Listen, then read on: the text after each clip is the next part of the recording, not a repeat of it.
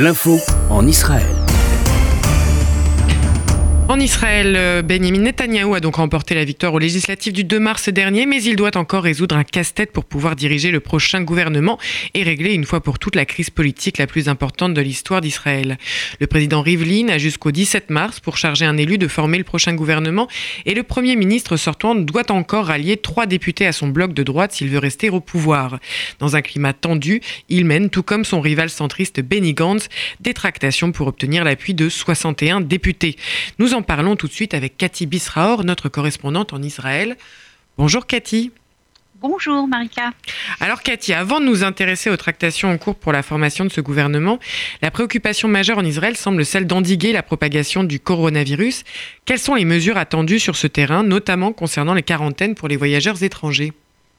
Oui, écoutez, il y a des mesures très spectaculaires, presque uniques au monde. Je crois que c'est des mesures qui n'ont pas été prises par euh, la plupart des pays occidentaux, mais étant donné qu'Israël n'a pas de frontière terrestre, uniquement une frontière aérienne et maritime, c'est permis donc de prendre des décisions, de fermer en fin de compte ces frontières à presque euh, des grands pays occidentaux, puisque presque toute l'Europe est concernée, comme vous le savez, évidemment la Chine et tous les pays asiatiques. Et la grande question maintenant, euh, qui fait la une depuis ce matin en question, il n'y a pas de réponse, est-ce que cette mesure va concerner les États-Unis. Au niveau de la santé, au niveau de la lutte contre le coronavirus, la décision aurait dû être positive, mais évidemment, cela est une décision également politique. Il y aurait des contacts en ce moment même entre Benjamin Netanyahu et le président Trump directement pour décider si oui ou non euh, Israël décidera également de prendre cette mesure véritablement euh, dramatique de fermer ses frontières également, ou en tout cas de mettre en quarantaine tous les euh, touristes ou tous les Israéliens qui arriveraient des États-Unis.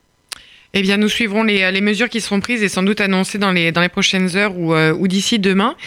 Et sur le terrain, Cathy, de la formation d'un nouveau gouvernement, que se passe-t-il? Bien pour l'instant, euh, on en est, il ne se passe rien, ou alors on en est dans le domaine des rumeurs. La rumeur euh, qui fait la une depuis quelques heures, ou plutôt depuis 24 heures, c'est un gouvernement minoritaire dirigé par Benny. Pourquoi?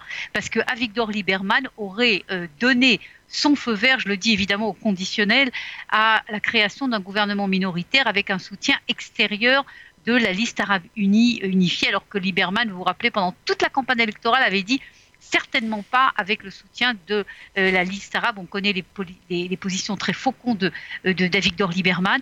Maintenant, si vous voulez, est-ce que c'est dans cette direction qu'on va se diriger? En tout cas, c'est ce que dit le parti bleu et blanc, euh, qu'ils vont présenter, qu'ils ont plus de voix que Benjamin Netanyahu pour présenter, pour donner une recommandation devant le président de l'État. Et c'est ce qu'ils vont dire. Nous voulons former le gouvernement. Est-ce qu'ils y réussiront? C'est une toute autre histoire. Et alors, Cathy, est-ce que vous pouvez nous résumer quand même concrètement les scénarios possibles dans les prochains jours? Écoutez, ce scénario-là d'un gouvernement minoritaire, sur le papier, c'est possible. Théoriquement, c'est possible. Euh, la loi israélienne le permet. Maintenant, euh, est-ce que véritablement on sera dans cette cas de figure qui serait tout de même incroyable?